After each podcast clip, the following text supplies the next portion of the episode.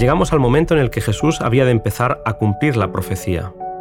Bienvenido al tercer capítulo del deseado de todas las gentes, el cumplimiento del tiempo.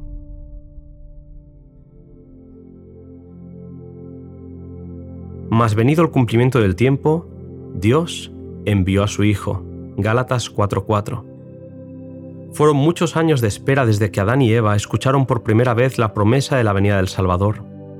Ya ellos dieron gozosamente la bienvenida a su primogénito esperando que fuese el libertador.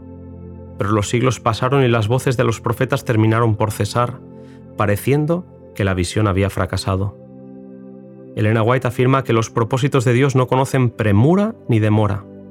Ya la profecía de Daniel revelaba el tiempo de su advenimiento y cuando el gran reloj del tiempo marcó aquella hora, Jesús nació en Belén. Las condiciones para la venida del Salvador eran propicias, ya que las naciones estaban unidas bajo un mismo gobierno. Un idioma se hablaba extensamente y era reconocido por doquiera como la lengua literaria.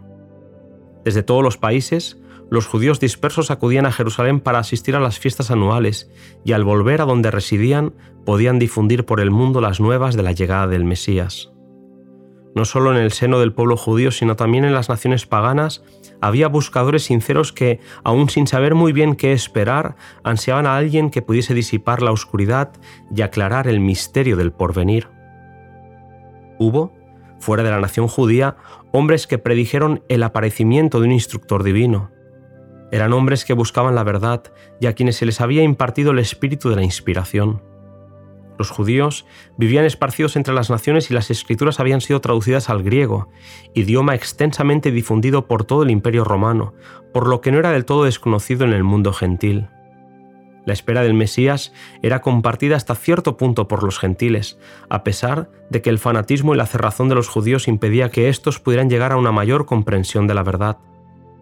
Como dice Elena White, debía venir el verdadero intérprete. Había entre los judíos almas firmes y fieles que confiaban en las promesas hechas a los padres. Las palabras que Jacob pronunciara en su lecho de muerte los llenaban de esperanza. No será quitado el cetro de Judá y el legislador de entre sus pies hasta que venga Shiloh. Al ver el desfalleciente poder de Israel a manos de una nación pagana, los judíos sentían que el tiempo del Mesías estaba cerca, aunque pocos comprendían la naturaleza de la misión de Cristo ya que era muy difundida la espera de un príncipe poderoso que establecería su reino en Israel y se presentaría a las naciones como libertador. Los años de espera habían fortalecido la posición de Satanás. La humanidad estaba cada vez más degradada por los siglos de transgresión. Él la reclamaba como suya y quería establecer su propio reino. Su reclamo parecía haber tenido casi completo éxito, y la oscura sombra que Satanás había echado sobre el mundo se volvía cada vez más densa pervertir la fe de Israel había sido su mayor triunfo. La escritora afirma, el principio de que el hombre puede salvarse por sus obras, que es fundamento de toda religión pagana, era ya un principio de la religión judaica. Satanás lo había implantado, y donde quiera se lo adopte, los hombres no tienen defensa contra el pecado. Lamentablemente Israel, a pesar de haber sido bendecida con mucha luz a lo largo de los siglos, había deformado la religión privando a Dios de su gloria y defraudando al mundo por una falsificación del Evangelio.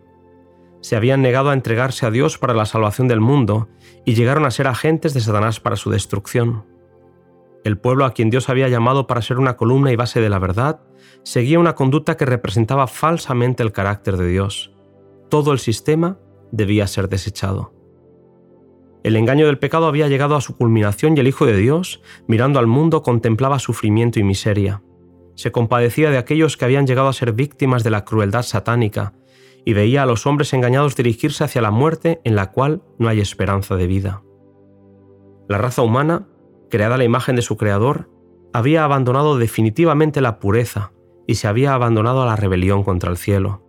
La maldad, el vicio y el pecado degradaban a los hombres cuyos rostros reflejaban la perversidad de los demonios que los poseían.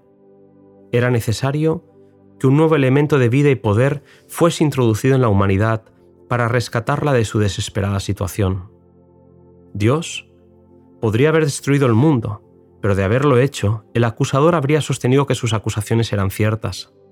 Estaba listo para echar la culpa sobre Dios y extender su rebelión a los mundos superiores. Pero en vez de destruir al mundo, Dios envió a su Hijo para salvarlo. Jesús se presentó en este mundo caído como embajador de la gracia divina.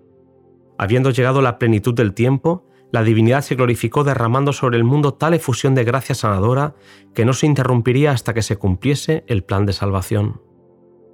Satanás se estaba regocijando de que había logrado degradar la imagen de Dios en la humanidad. Entonces vino Jesús a restaurar en el hombre la imagen de su Hacedor. Nadie, excepto Cristo, puede amoldar de nuevo el carácter que ha sido arruinado por el pecado. Él vino para expulsar a los demonios que habían dominado la voluntad, vino para levantarnos del polvo, para rehacer, según el modelo divino, el carácter que había sido mancillado, para hermosearlo con su propia gloria. Querido amigo, acompáñame en el siguiente capítulo de la historia de Jesús. Un Salvador nos es nacido.